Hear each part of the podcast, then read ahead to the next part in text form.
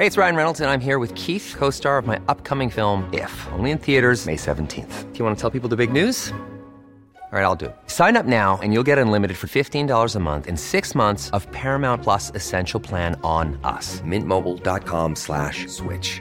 Upfront payment of $45 equivalent to $15 per month. Unlimited over 40 gigabytes per month. Face lower speeds. Videos at 480p. Active Mint customers by 531.24 get six months of Paramount Plus Essential Plan. Auto renews after six months. Offer ends May 31st, 2024. Separate Paramount Plus registration required. Terms and conditions apply if rated PG. Heraldo Radio. La HCL se comparte, se ve y ahora también se escucha. Esto es República H.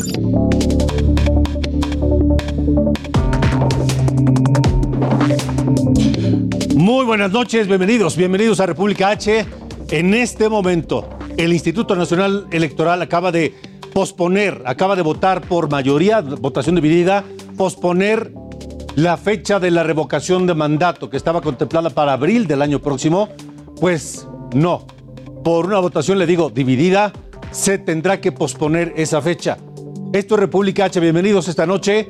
Yo soy Alejandro Cacho, es viernes 17 de diciembre de 2021. Gracias por estar con nosotros. Saludos a quienes nos siguen por Heraldo Radio, la cadena nacional de Heraldo Radio en todo el país. 99 frecuencias de radio en 75 ciudades.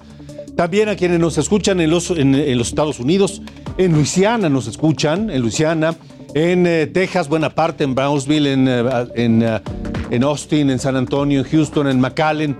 También nos escuchan en Illinois, en Chicago, en Georgia, en la capital, en la, en la ciudad de Atlanta y en el sur de California. Gracias a todos. Nos ven también por la televisión, televisión abierta, canal 10, 10 de Easy, 10 de Total Play, 606 de Star TV y el 161 de Sky.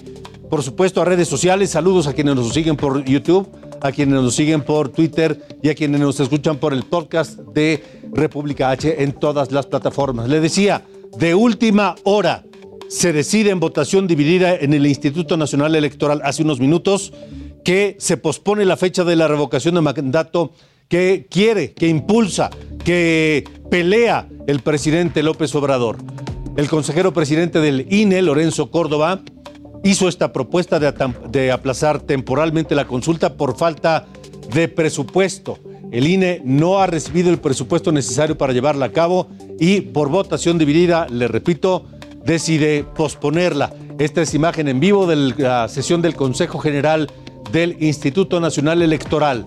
Esta noche que ha decidido esto, entre otros asuntos, y le tendremos la información detallada en unos instantes más. También, César Duarte, el ex gobernador de Chihuahua, quiere evitar a toda costa regresar a México. Su defensa tramitó un amparo para, permanecer bajo custodia de las autoridades en los Estados Unidos. No quiere ser traído, extraditado a México, César Duarte Jaques.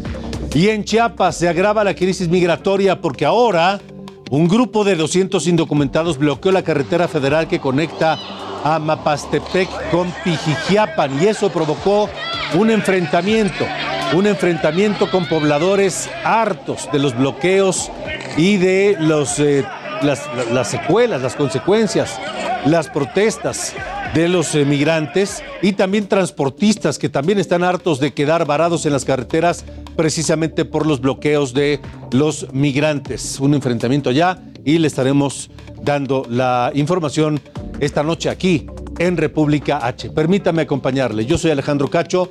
Estaré con ustedes la próxima hora para abordar lo más importante ocurrido aquí en nuestra República H. Comenzamos.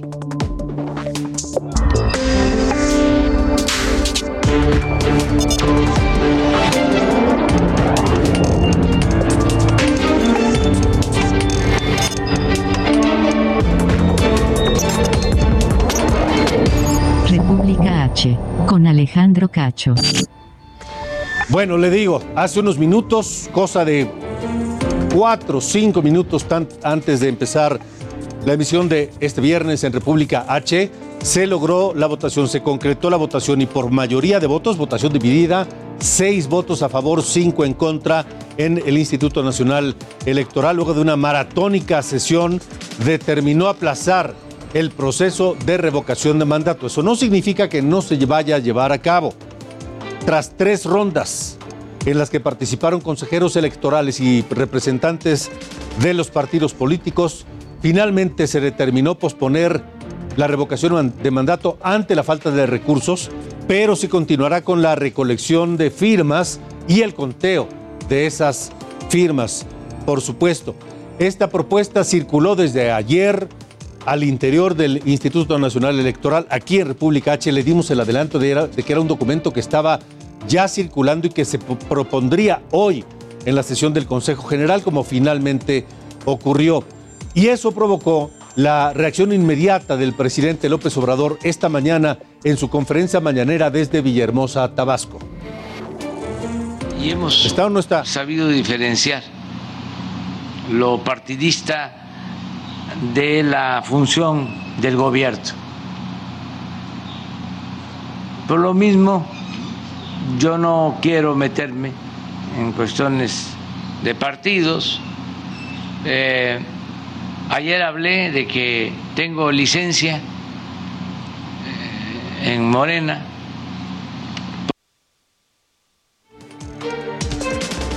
Esta noche saludo a Mario Delgado, el presidente nacional de Morena, que al conocer este documento que sería votado hoy en el Consejo General del INE, reaccionó en sus redes sociales, en Twitter, pero qué mejor que conocer su opinión a minutos después de haberse tomado esa decisión en el Consejo General del INE. Mario, gracias por estar aquí. Buenas noches. Hola, Alejandro, ¿cómo estás? Al contrario, gracias a ti. Buenas noches. Pues eh, tu comentario luego de esta decisión del INE. Pues lamentable, Alejandro. Primero reconocer a los consejeros y consejeras que votaron en contra de esta arbitrariedad. Sí.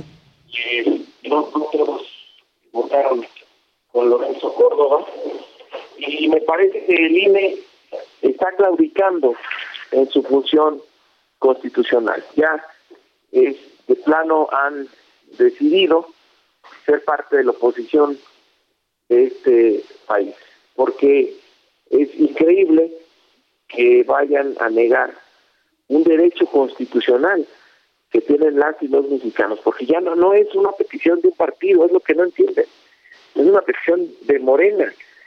Han llegado al INE más de tres millones setecientas mil eh, firmas de ciudadanos organizados que piden ejercer este derecho por primera vez en la historia.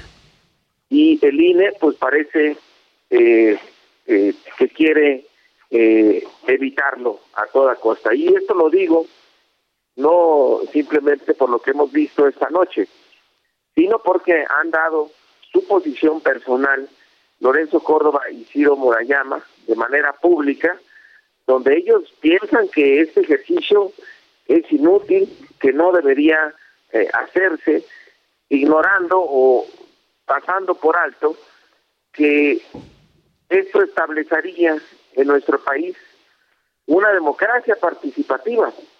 Sería un precedente que quedaría eh, para la historia y eso protegería al pueblo de México de tener presidentes ladrones, corruptos o asesinos, porque a la mitad del periodo la gente podría mandarlos de regreso a su casa. Eso es lo que está en juego.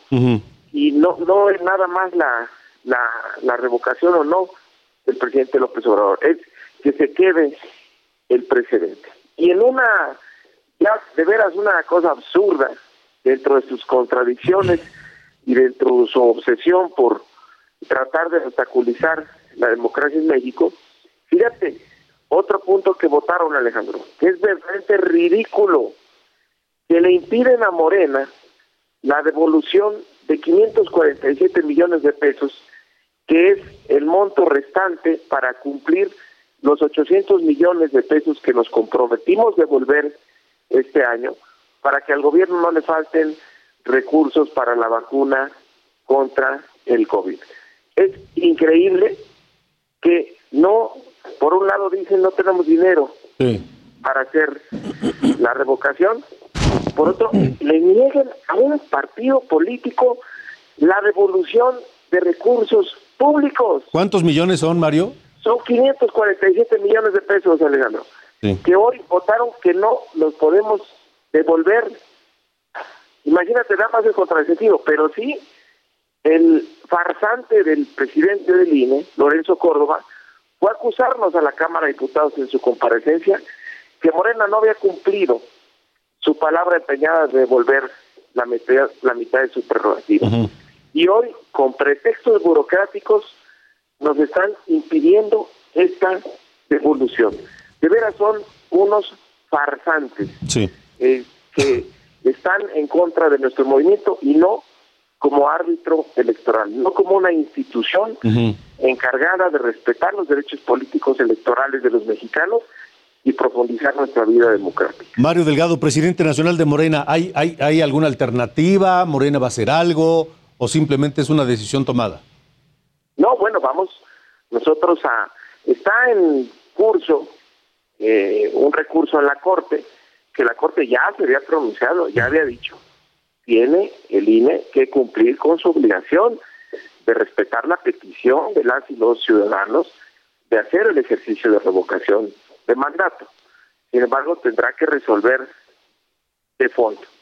Entonces vamos a esperar por lo pronto que la Corte eh, resuelva y nosotros vamos a estar exigiendo que las y los mexicanos quieren vivir en una auténtica democracia, una democracia participativa y que si se cumple el requisito del número de firmas establecido en la ley, tiene que llevarse a cabo este ejercicio democrático. Eh, ¿Cuántos se entregaron ya? ¿Cuántas firmas? ¿Tres millones y cuánto? Pues, está en los medios las, em, eh, las acciones que han eh, realizado los ciudadanos y han llegado, si no me equivoco, más de tres millones setecientos mil firmas, lo cual rebasa ya en un millón las solicitadas por la ley, que son 2.7. ¿Para cuándo quedaría la fecha de la revocación de mandato, Mario? Pues hasta ahora está establecida ya para el, 10 eh, de abril. Esperemos que, se cumpla. El 10 de abril. Eh, y luego está la elección del 5 de junio. Eh, ¿Sería una posibilidad juntar las dos cosas el mismo 5 de junio? Eso podría ser una posibilidad. Yo creo que hay varias maneras de cumplir el mandato de la ciudadanía. Lo que necesitamos en primera instancia es que haya voluntad política y que el INE, algunos consejeros, ¿eh? hay que marcar la diferencia, es importante. Eh, Alejandro, ojalá puedas dar la, la información tú con más calma. Sí. De quienes se han convertido hoy en unos saboteadores de la democracia y quienes sí todavía mantienen la, la dignidad.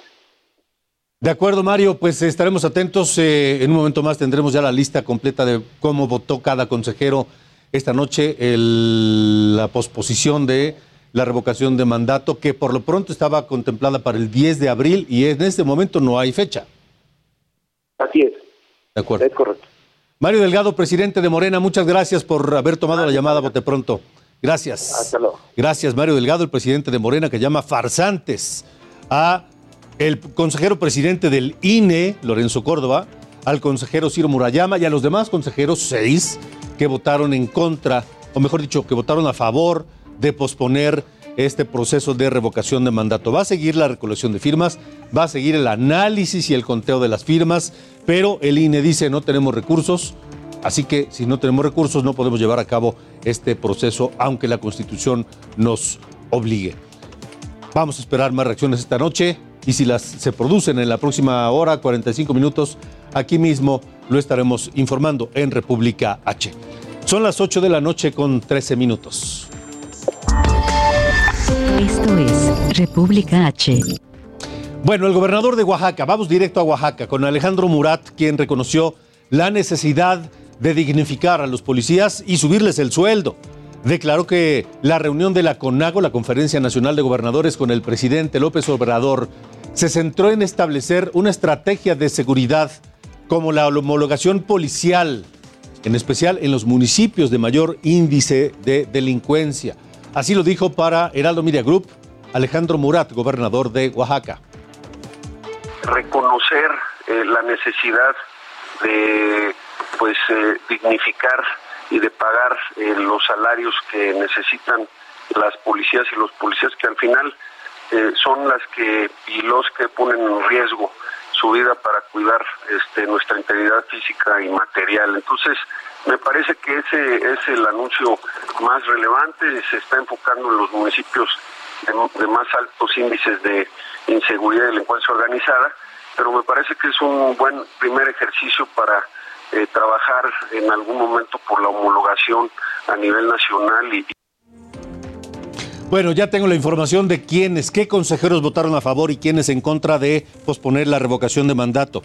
A favor, quienes votaron por posponer la revocación de mandato están el consejero presidente Lorenzo Córdoba, el consejero Ciro Murayama, el consejero Jaime Rivera, el consejero José Roberto Ruiz, la consejera Diana Rabel y la consejera Beatriz Zavala. Todos ellos votaron a favor.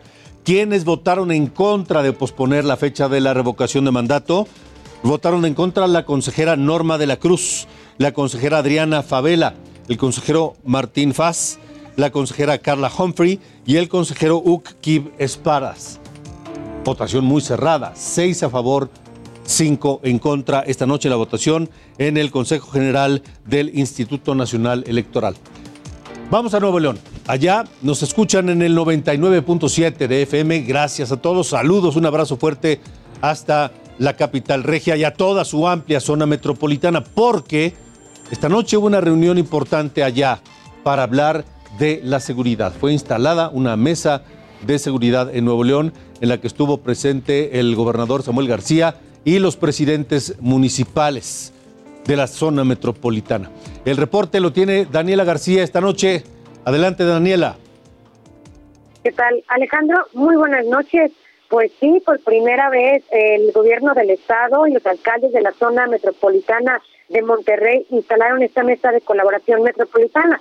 Ahí van a trabajar temas prioritarios, dicen, por ejemplo, bien mencionabas tú el tema de seguridad, pero también otros como transporte, movilidad y medio ambiente. El gobernador Samuel García y los alcaldes de los municipios de Monterrey, Guadalupe, Escobedo, Santa Catarina, San Nicolás, San Pedro, Apodaca, Juárez, Santiago, García, Cadereyta, El Carmen, Salinas Victoria y Pesquería fueron los que acordaron trabajar de forma conjunta en los temas que consideraron de prioridad para el área metropolitana y los municipios de alrededor, estos considerados de crecimiento. En concreto, el mandatario Samuel García explicó que buscarán también trabajar en un eje rector para los siguientes 30 años y buscan encontrar soluciones a las problemáticas y retos más importantes que se tienen actualmente, como la calidad del aire, el transporte público y, claro, la seguridad en el Estado. Destacó también que es la primera vez que se logra una coordinación real entre los gobiernos municipales y la autoridad estatal, después de varios intentos en administraciones pasadas que no se lograron por diferencias políticas.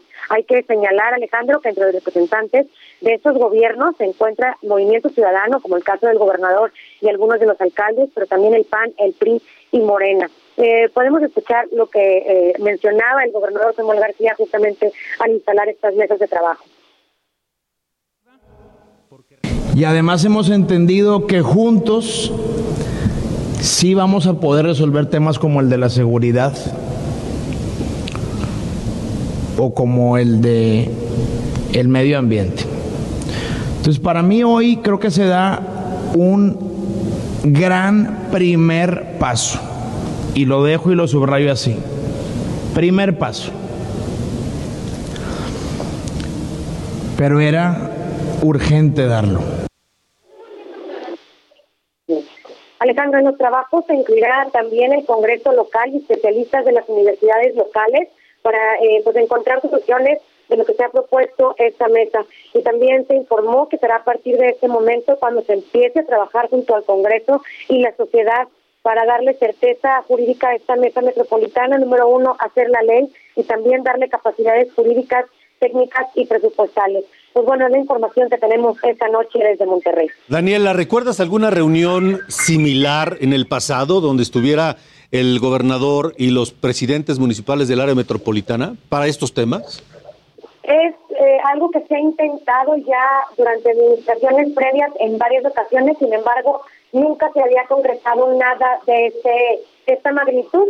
Por diferencias políticas entre los diferentes eh, alcaldes y los gobernadores. Esta es la primera vez en que se logra pues reunir, en específico, estamos hablando hoy de 14 alcaldes metropolitanos y el mismo gobernador. Sí sería la primera vez que se logra de esta manera, al menos eh, de este tamaño. Pues vaya, que funcione, que, qué buena iniciativa. Ojalá dé resultados positivos, porque también ahora eh, hay múltiples partidos. Los presidentes municipales, estos 14 que nos mencionas, tienen signos partidistas diferentes, porque Movimiento Ciudadano allá no ganó más que Monterrey y el gobierno del Estado, ¿no?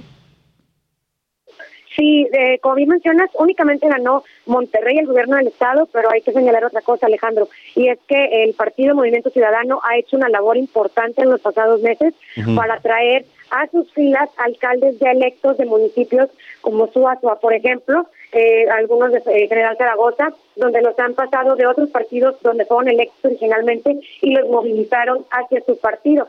Sin embargo, de la zona metropolitana únicamente sería Luis Donaldo Colosio de Monterrey. Y bajo este contexto, Alejandro, también me permito comentarte y comentarle al público que esta es una idea que nace de visitas que hicieron los alcaldes y el gobernador Samuel García a Guadalajara para reunirse con Enrique Alfaro y con alcaldes metropolitanos del estado y que más bien estarían copiando de lo que está sucediendo allá. Bueno, pues hay que copiar lo bueno. Ojalá, insisto, ahora arroje buenos resultados. Daniela García, gracias. Muy buenas noches. Hasta luego, buenas noches y un saludo hasta Monterrey, por supuesto, y a toda su a- zona metropolitana. Son las 8 y 20. Estado de México, en República H.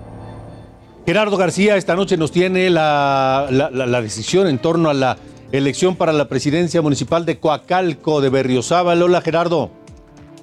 Hola, ¿qué tal? Muy buenas noches, Alejandro Auditorio. La Sala Regional Toluca del Tribunal Electoral del Poder Judicial de la Federación quitó la alcaldía de Coacalco a la alianza PRI-PAN-PRD y a David Sánchez Isidoro para dársela a Juntos Haremos Historia y Darwin Eslava Gamino. Además, anuló la elección de Atlautla. Por mayoría de votos decidieron esto, por lo que ordenaron a la anulación de casillas, modificar los resultados de acta de cómputo, cambiar al ganador, declararon la validez de la elección, modificaron la asignación de regidurías y declararon a Sánchez Isidoro como inelegible. Eslava Gavino calificó como un acto de justicia la decisión de la instancia jurisdiccional federal y con ello está listo para iniciar su segundo trienio al frente de Coacalco. En Atlautla, en esta elección, los magistrados electorales consideraron que existió violencia política de género en contra de la candidata del PRI, María del Carmen Carreño García, por lo que decidieron también la nulidad de la elección, por lo que ordenaron que exista una elección extraordinaria. En ambos casos todavía los involucrados pueden recurrir a la sala superior que deberá resolver antes de que entren en funciones los ayuntamientos, es decir, el 31 de diciembre. El reporte que les tengo desde el Estado de México. Gracias, Gerardo. Buenas noches. Así que en los próximos días se podrá definir y establecer quién será definitivamente quien gobierne en esa zona del Estado de México. Ya que hablamos del Estado de México, eh, Otumba debe 44 millones de pesos a la Comisión Federal de Electricidad. Hilarión Coronel, el presidente municipal electo, denunció al presidente municipal saliente, Mauricio Cid, de no cubrirlo, acusó de no cubrir los pagos durante tres años, durante los tres años de su gestión. Hilarión Coronel está en negociaciones con la Comisión Federal de Electricidad para evitar que le, pues, que le corten la luz y pidió a Mauricio Cid que se haga responsable de la deuda antes de dejar el cargo. Vamos esta noche a los números del COVID, cómo cierra la semana los contagios y las defunciones de COVID. Por lo pronto se habla de que hasta este momento la variante Omicron aún no tiene gran presencia en México. Sara, ¿qué datos tienes? De acuerdo con la Secretaría de Salud, en México se reportaron 2.750 nuevos contagios y 212 defunciones confirmadas por COVID-19 en las últimas 24 horas. Así que se se siguen contando por miles los contagios nuevos cada día de coronavirus y los muertos siguen y siguen porque, hombre, 200 muertos son muchos. Ya no son los miles que veíamos en meses anteriores, pero 200 son 200 familias de luto. La pandemia no se ha terminado. El virus no está domado. Y no podemos bajar la guardia. Ojo, cuidado en esta temporada de abrazos, de saludos, de celebraciones, de fiestas. Hay que seguirnos cuidando. Esto es República H. Yo soy Alejandro Cacho. Tenemos una pausa, pero platicaremos con la gobernadora de Chihuahua, Maru Campos, que estuvo en Tabasco reunida con los demás gobernadores y con el presidente López Obrador. Y mucho más aquí en República H. Continuamos.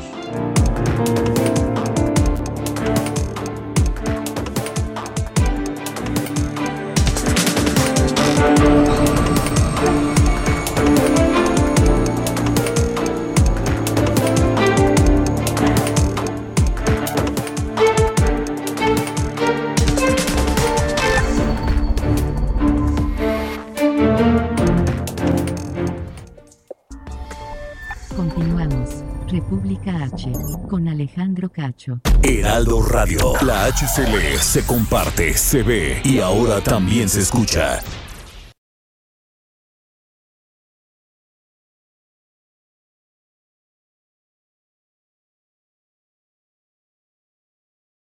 Heraldo Radio. La HCL se comparte, se ve y ahora también se escucha. Regresamos. República H. Con Alejandro Cacho. Hey, it's Ryan Reynolds, and I'm here with Keith, co star of my upcoming film, If, only in theaters, May 17th. Do you want to tell people the big news? Right, I'll do. Sign up now and you'll get unlimited for $15 a month in six months of Paramount Plus Essential Plan on us. Mintmobile.com slash switch. Upfront payment of $45 equivalent to $15 per month. Unlimited over 40 gigabytes per month. Face lower speeds. Videos at 480p. Active Mint customers by 531.24 get six months of Paramount Plus Essential Plan. Auto renews after six months. Offer ends May 31st, 2024. Separate Paramount Plus registration required. Terms and conditions apply if rated PG.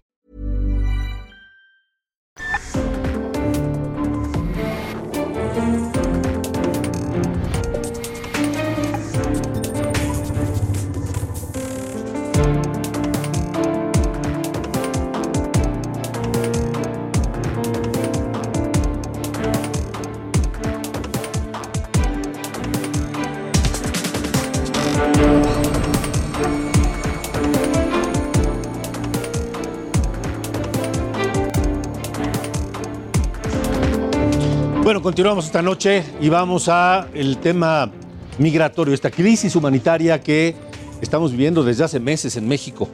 Aunque no lo quieran reconocer las autoridades, estamos frente a una crisis humanitaria en el país. La Oficina de Naciones Unidas para los Derechos Humanos pidió a las autoridades mexicanas investigar el accidente en el que murieron 56 migrantes en Chiapas hace algunos días y que viajaban hacinados en la caja de un tráiler. Estamos consternados por la muerte de estas personas en el sur de México y urgimos a las autoridades a que lleven a cabo una investigación para garantizar justicia, dijo en rueda de prensa la portavoz de esta oficina, Rabina Chamdasani, de esta oficina de la ONU para los migrantes. Y este viernes, este viernes los ánimos se caldearon y desbordaron, porque terminaron en un enfrentamiento entre migrantes haitianos y habitantes de la costa, costeños de Chiapas. Vamos contigo, José Eduardo Torres, ¿cómo te va? Tiene los detalles. Buenas noches. Alejandro, buenas noches. Me da gusto saludarte. Eh, fin de semana que inicia con total tensión aquí en la frontera sur, luego de este enfrentamiento que se suscitó en horas de la mañana y que se prolongó de forma intermitente entre migrantes centroamericanos y haitianos en su mayoría contra, ojo con esto, contra ciudadanos chiapanecos eh, cansados y hartos de lo que está ocurriendo por esta crisis humanitaria en la frontera sur, decidieron enfrentar a los extranjeros que mantenían un bloqueo carretero sobre el tramo de Mapastepec a Pijijiapan, dos municipios que se localizan en la costa de Chiapas a 120, 130 kilómetros de Tapachula, que es el punto medular de esta crisis humanitaria que estamos comentando. Desafortunadamente, la situación se salió de control por completo. Transportistas que estaban varados en este punto carretero que conduce hacia el centro del país y también hacia la frontera con Centroamérica, pues prácticamente descendieron de sus unidades, se confrontaron con los migrantes y aquellos los recibieron con piedras y palos, debido a que dijeron nadie va a pasar hoy por esta carretera hasta que el gobierno mexicano nos atienda las peticiones que tenemos. Y, y estas peticiones, Alejandro, consisten en que quieren que sean trasladados a otras regiones del país como lo han venido haciendo con muchos otros migrantes y también que inicie su proceso de regularización migratoria. Estamos hablando de un grupo de aproximadamente 800 a 1000 migrantes que quedaron varados en este municipio de Mapastepet y que desafortunadamente no han podido seguir en su ruta cuando salieron caminando desde Tapachula. Se recrudece esta situación porque viene el fin de semana, no hay tantos reflectores como entre semana y los migrantes auguraron que van a seguir con estas movilizaciones hasta que las autoridades mexicanas les respondan las peticiones que tienen. Para los amigos que nos siguen a través de tele de, de, de Heraldo de México pueden constatar ahí el momento eh, crítico que se vivió hoy aquí en Chiapas en torno a este enfrentamiento que hubo donde salieron a relucir palos, piedras y cualquier objeto que pudiera utilizarse como proyectil para intentar dañar a uno u otro bando. Mientras tanto, se sigue frenando el tránsito que cualquier mexicano tiene derecho aquí en el sur de México y hasta entonces no hay una resolución por parte de las autoridades para o darles los permisos a estos migrantes o también decirles que si quieren tramitar su legal estancia en el país. Y no es el único punto, Alejandro, donde se han concentrado movilizaciones en los últimos días, también en Tapachula, donde esta noche me encuentro.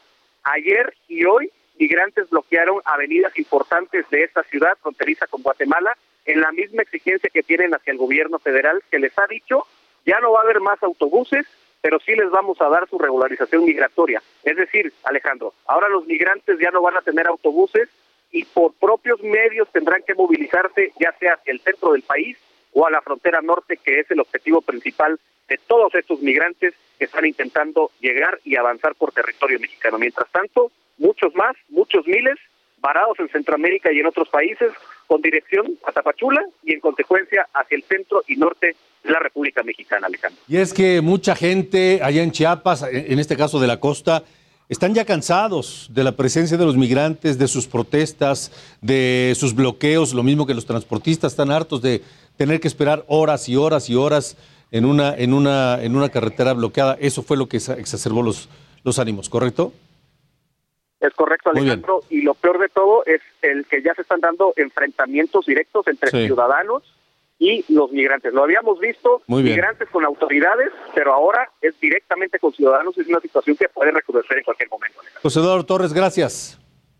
Pendientes, muy buenas noches. Hasta luego, buenas noches. Y del sur de Chiapas vamos hasta, hasta el norte. Vamos a Chihuahua, donde eh, nos da mucho gusto saludar a la gobernadora de ese estado, de Chihuahua, Maru Campos, que estuvo en Villahermosa, la capital tabasqueña, en la reunión de los gobernadores con el presidente López Obrador en el marco de la Conferencia Nacional de gobernadores. Ese es un tema, pero hay muchos temas. Gobernadora Maru Campos, el presupuesto para el año que entra, el trabajo que están haciendo para repartir chamarras, cobijas, despensas, etcétera, en este invierno que siempre es crudo en buena parte de, Chihuahua. Gobernadora Maru Campos, buena noche.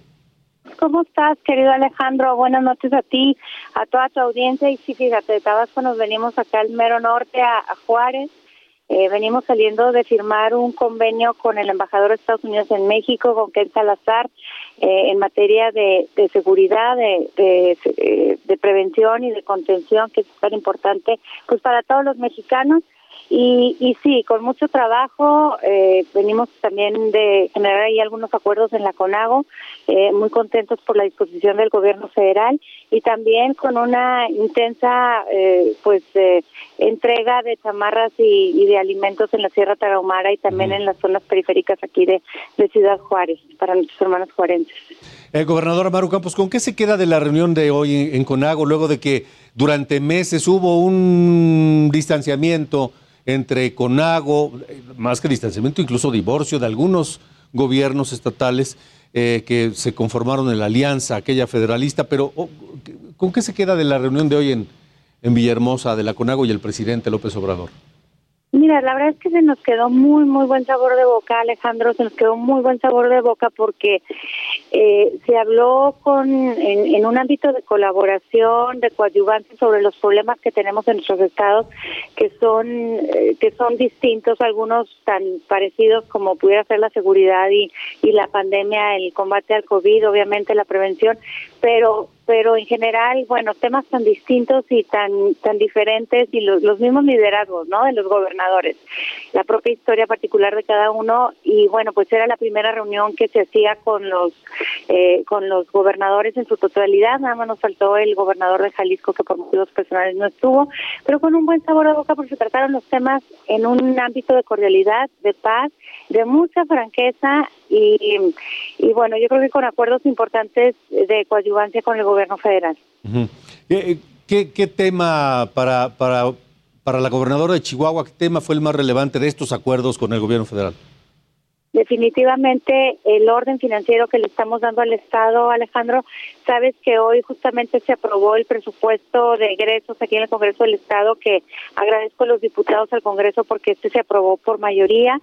Y, y bueno, pues es el tema financiero lo más importante porque 12 años teníamos aprobando presupuestos deficitarios, Alejandro, que había más egresos que ingresos y así se aprobaba por parte de los diputados. Entiendo que con algunos fundamentos por parte del Ejecutivo del Estado pero bueno, eso hizo que imagínate nada más el 100% del 100% del presupuesto del gobierno del estado nada más se contabilizara y se registrara en caja el 30%, no el 70. Entonces, muy contenta de poder eh, pues hacerle saber al gobierno federal, al presidente de la República que estamos poniendo orden en casa y que por lo mismo pues merecemos, creo, ya el estado de Chihuahua este apoyo por parte de la Federación y bueno, sí se ofreció este este apoyo al estado de Chihuahua y a todos los estados del país. ¿Qué le permitirá eh, este presupuesto que, que, que, presentó hace algunas semanas, me parece dos, o algo así, y que hoy fue aprobado? ¿Qué le permitirá a usted como gobernadora, como, como la cabeza del gobierno chihuahuense, hacer a partir de, de enero próximo? Tener el dinero eh, para los chihuahuenses, que el dinero que tengan los chihuahuenses para obra, eh, para programas, para proyectos, que va a ser más, fíjate Alejandro, lo que vamos a tener en este año 2022 uh -huh. va a ser más lo que vamos a tener en presupuesto para ejercer en, en municipios en el estado de Chihuahua, eh, va a ser más el recurso que lo que se invirtió en cinco años del gobierno anterior y que ese dinero va a ser más barato para los chihuahuenses, es decir, que va a rendir más. ¿Por qué? Porque ese dinero se va a distribuir de forma más asertiva de acuerdo a este plan de reordenamiento financiero, pero además los intereses con los cuales estaba contando el Estado en, en la deuda, eh, provenientes de la deuda, pues se obtienen esos recursos con unas tasas mucho más bajas, incluso uh -huh. tasas de interés a la mitad de lo que se estaba pagando y ese recurso entonces eh, alcanza para eh, pues un mayor número de claro. programas de proyectos de obra. Claro, y que en entonces, estos momentos de inflación alta, y de una situación financiera internacional compleja, lo hace todavía un logro mucho más importante para, para Chihuahua, ¿no?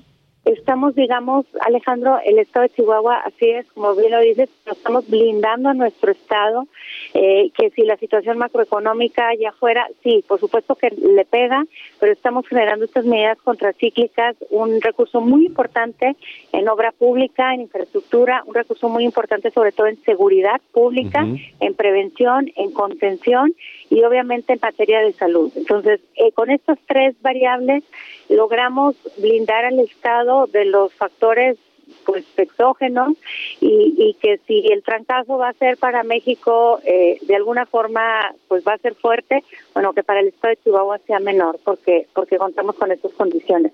Así lo hicimos ya en, en otros momentos de, gobierno Alejandro y así así lo seguiremos haciendo. Tenemos muy claro el objetivo y tenemos muy claro el cómo y eso nos va a permitir sacar adelante el estado de Chihuahua del estancamiento de 11 años pues qué bueno, qué bueno, gobernadora, y que por primera vez se va a gastar lo que se tiene. Y, o sea, no solamente se va a pagar menos de las deudas ya existentes, se van a pagar menos intereses y demás, sino que se va a gastar con lo que se tiene y no se va a vivir de lo prestado como venía ocurriendo, ¿no? Así es, yo les digo que vamos a dejar de vivir de fiado que porque siempre pues estuvo pidiendo prestado y se estuvo pidiendo prestado, ya la, la el objetivo es justamente esos ingresos que antes no se veían, que se fugaban, que, que no se contabilizaban, no se registraban, bueno, ahora les metemos orden, ahora sí los tenemos y, y bueno, eso eso eh, pues redunda en estos programas para los chihuahuenses, pero también redunda en confianza para los organismos financieros, las instituciones financieras, que nos hace a su vez tener este mayores mayores eh, plazos y mejores tasas para para el estado de Chihuahua. Entonces es un círculo virtuoso y, y bueno, pues agradecerle a los diputados y, y agradecerle a los chihuahuenses por, por su paciencia. Enhorabuena por eso y enhorabuena también por este programa que cada año es sumamente noble y sumamente útil para muchas comunidades chihuahuenses en diversas zonas del estado, pero principalmente en la zona serrana, que viven un invierno crudísimo, este, implacable, y que ahora, ¿cuántos miles de chamarras son? Son, fíjate, terminaron juntándose, la meta eran 21 mil, Alejandro, y tenemos una presidenta del DIF que es muy jefa, es una generala, es mi mamá y que se lo digo con mucho cariño y mucho respeto, pero bueno, consiguió 35 mil chamarras y la gente muy linda además le aportó un buen número, eso sí no lo tengo, de alimentos de despensas. Entonces, bueno, está por toda la Sierra Tarahumara y por la periferia aquí en Ciudad Juárez repartiendo. Y bueno, pues muy agradecida porque cuando el gobierno del Estado justamente no tenía recursos para hacer frente a, a la embestida del invierno, como bien dices, bueno, la comunidad chihuahuense solidaria unida, generosa, eh, pues aportó al DIF estatal para tener este número importante de chamarras. Muy bien, pues así, así, así somos los chihuahuenses. ¿no? Así, así somos los chihuahuenses. Muy bien. Así somos todos los mexicanos. Así que unidos para trabajar hacia adelante. Gobernadora Maru Campos, gracias. Gracias, Alejandro. Bonita noche. Igualmente, igualmente un abrazo a la gobernadora de Chihuahua, María Eugenia Campos, Maru Campos, aquí en República H, 8 con 43. Y ya que hablamos de Chihuahua, el exgobernador de ese estado, César Duarte Jaques, presentó un amparo ante la orden de extradición en su contra por delitos de asociación delictuosa y peculado. El recurso fue presentado el pasado 13 de diciembre. Apenas el 14, un día después, el presidente López Obrador dijo que Duarte podía acogerse a un criterio de oportunidad si regresa el dinero presuntamente desviado y denuncia la red de complicidad, la presunta red de complicidades. Vamos a cambiar de tema. Trabajadores del municipio de Amatitlán, en Veracruz, protestaron frente al Palacio Municipal por falta de pago de sus quincenas. Vamos al resumen de los estados. El Tribunal Electoral anuló la elección de Atlautla, municipio del Estado de México. Los magistrados argumentaron que hubo violencia política de género contra la candidata del PRI, Carmen Carreño. Durante la campaña fue vandalizada su propaganda con leyendas agresivas. Llamaron a elecciones extraordinarias. Jorge Romero Vázquez, diputado del PAN en Guanajuato, acusado de violar a dos jóvenes, solicitó que se le suspendiera el juicio en su contra. A cambio, el funcionario pasaría seis meses en prisión y pagaría 33 mil pesos por daño psicológico. Un juez negó su solicitud. Legisladores de Movimiento Ciudadano en Guadalajara y en Zapopan aprobaron aumento en las tarifas del agua potable. El incremento corresponde al 6.8%. Partidos de oposición presentarán una inconformidad jurídica argumentando que el aumento es inconstitucional. Trabajadores del municipio de Matitlán en Veracruz tomaron el Palacio Municipal. Exigen el pago de quincenas, de aguinaldo y prestaciones, además del cese de despidos injustificados. Los empleados temen que el presidente municipal se vaya del cargo sin cumplir con sus obligaciones. Sindicalizados del Centro de Estudios Científicos de Sonora hicieron un plantón en el Palacio de Gobierno. Denuncian la falta de quincenas y aguinaldo a más de 600 mil empleados. El gobierno estatal explicó que no cuenta con los recursos para cubrir el adeudo. Michoacán, en República H. Bueno, vamos a Michoacán. Allá un grupo de civiles armados despojó de vehículos a conductores de una empresa. Vamos contigo, Charbel Lucio, que tienes información de la realidad hoy allá en Michoacán. Te saludo. ¿Qué Alejandro? Buenas noches. Eh, pues se registró un ataque armado contra un padre de familia y sus dos hijos menores. Se trata de Camerino E, de 38 años de edad, y sus dos hijos, Luis Emilio E, de 10 años, y Ángel Gabriel, de 11 años, quienes eh, salieron a las seis y media de la mañana de su domicilio en la localidad de San Juan Yureco, cuando fueron agredidos a tiros y lamentablemente en el lugar perdió la vida el menor de 11 años, mientras que su padre y su hermano quedaron heridos y fueron trasladados a un hospital regional para su atención médica y también en el tema de seguridad, pues platico que eh, familias enteras, eh, autoridades locales y corporaciones de seguridad abandonaron la localidad de Villa Victoria, en cabecera municipal de Chinicuila, luego de los ataques que ya les hemos reportado y que perpetró el crimen organizado contra diversas familias y el Palacio Municipal el, día 8 de diciembre. Y bueno, tras el ingreso de estos criminales, los policías renunciaron, el alcalde eh, Rubén Lario salió eh, del municipio, dejó de despachar ahí, por lo que prácticamente esta cabecera municipal se ha convertido en un pueblo fantasma. Habitantes informaron al Heraldo de México que ya son nada más 10 familias las que han quedado dentro de la localidad eh, rodeadas por delincuentes y bueno, las demás huyeron de la violencia, algunas hacia Colima o a otros municipios aledaños y bueno, denunciaron que aunque el gobierno de Michoacán ha dicho que envió refuerzos a esta zona, Chinicuila se encuentra eh, totalmente desprotegido, sin policías estatales o ejército, únicamente un cuartel de la Guardia Nacional que dicen es insuficiente, pues también estos guardias han sido blanco de ataques criminales. Y bueno, los servicios municipales suspendidos, eh, no hay policías, no hay ni siquiera servicios de salud, no hay médicos, no hay funcionarios, porque, por lo que la gente pide desesperada que ya intervenga el gobierno federal en esta situación, situación de Chinicuya. Vaya complejo escenario. Gracias, Charbel. Seguimos pendientes. Gracias, buenas noches. Y mire, para terminar con este tema que tiene que ver con la realidad violenta hoy de México, vamos con Carlos Pena, el director de T-Research, esta noche que tiene los datos más actualizados en torno al índice de, de homicidios y de violencia. ¿Cómo estás, Carlos? Buenas noches. Muy buenas noches, Alex. Muy bien, gracias. Qué bueno. ¿Qué tenemos? A ver, un poco en sintonía con la nota que acabas de presentar, Michoacán está incontrolable en este momento. Tan solo ayer murieron 10 personas eh, por homicidio doloso, según cifras oficiales. Esto es al conteo de las 7, 8 de la noche del día de ayer, que es lo que representa hoy el día. Todavía falta la noche de anoche, que se va a contabilizar mañana, pero por lo menos 10 personas, homicidios dolosos, es, el es la contabilización del día de hoy, seguido de Baja California con 6, Guanajuato con 6, Estado de México con 5. En total, 65 personas murieron ayer por homicidio doloso. Alex, esta cifra es buena. Fíjate lo que estoy diciendo. 35 personas murieron y, no nos fue tan mal. Tan solo antier murieron Cerca 75. De 100, ¿no? Sí, 75 antier. Hace 5 días murieron 90, hace 20 días murieron 82. En promedio tenemos un, 92 personas muertas, un promedio de 92 personas muertas, una cada 15 minutos.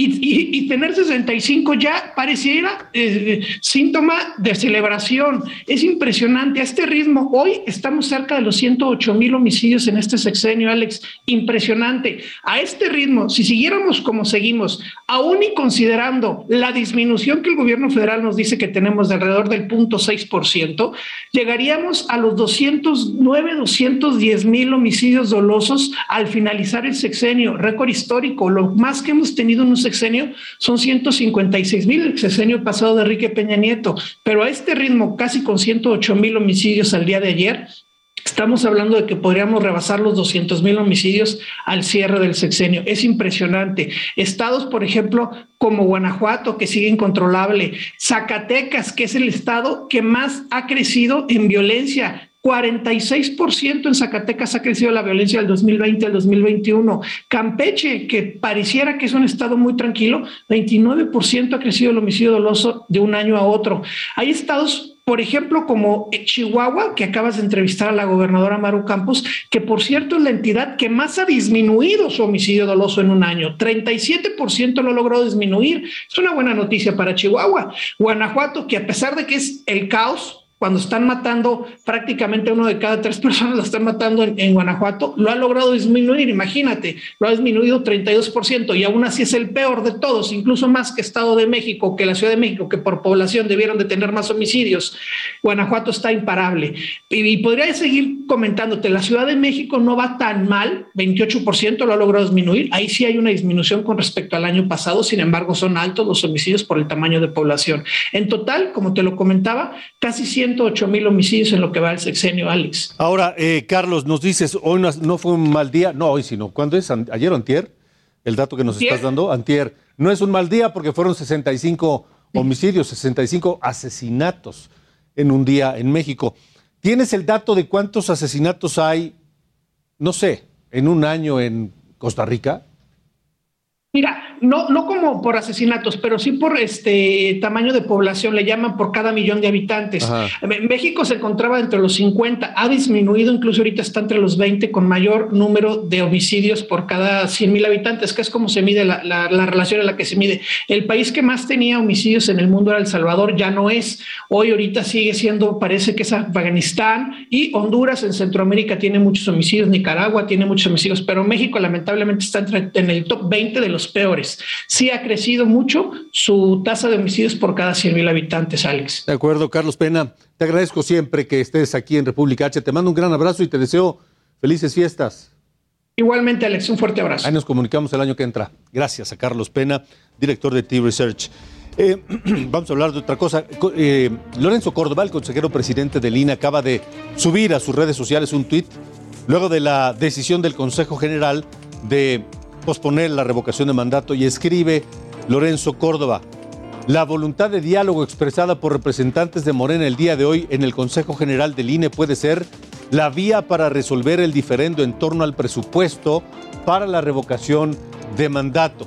Reconocemos esa disposición, dice Lorenzo Córdoba. Y también en otro tuit dice Lorenzo Córdoba que en ningún momento nadie en la sesión de hoy del Consejo General, eh, que, que lo que se aprobó no fue suspender la revocación de mandato, sino que simplemente se habló que se tiene que posponer la fecha de la revocación por falta de presupuesto. Pero en este tuit dice Lorenzo Córdoba, nadie propone suspender o cancelar la revocación de mandato. Si se plantea posponer temporalmente las actividades, en tanto la Suprema Corte de Justicia de la Nación resuelve la controversia sobre el presupuesto para llevarla a cabo, esto es para darle certeza a un ejercicio inédito de participación ciudadana, es lo que escribe Lorenzo Córdoba en su tweet, su cuenta de Twitter esta noche de viernes. Y ya para irnos, antes de irnos, ¿cómo votaron los consejeros esta noche? Los consejeros electorales. Aquí está la división dividida, seis a favor, cinco en contra. A favor, Lorenzo Córdoba, Ciro Murayama, Jaime Rivera, José Roberto Ruiz, Diana Rabel y Beatriz Zavala. En contra, Norma de la Cruz, Adriana Favela, Martín Faz, Carla Humphrey y Uk Kib Espadas, cinco en contra, seis a favor. Es todo en República H. Gracias por habernos acompañado. Yo lo espero aquí, después de unos días que estaré fuera. El próximo 3 de enero estará en los siguientes días mi compañera Sofía García. Gracias. Felices fiestas. Un gran abrazo desde acá y hasta la próxima.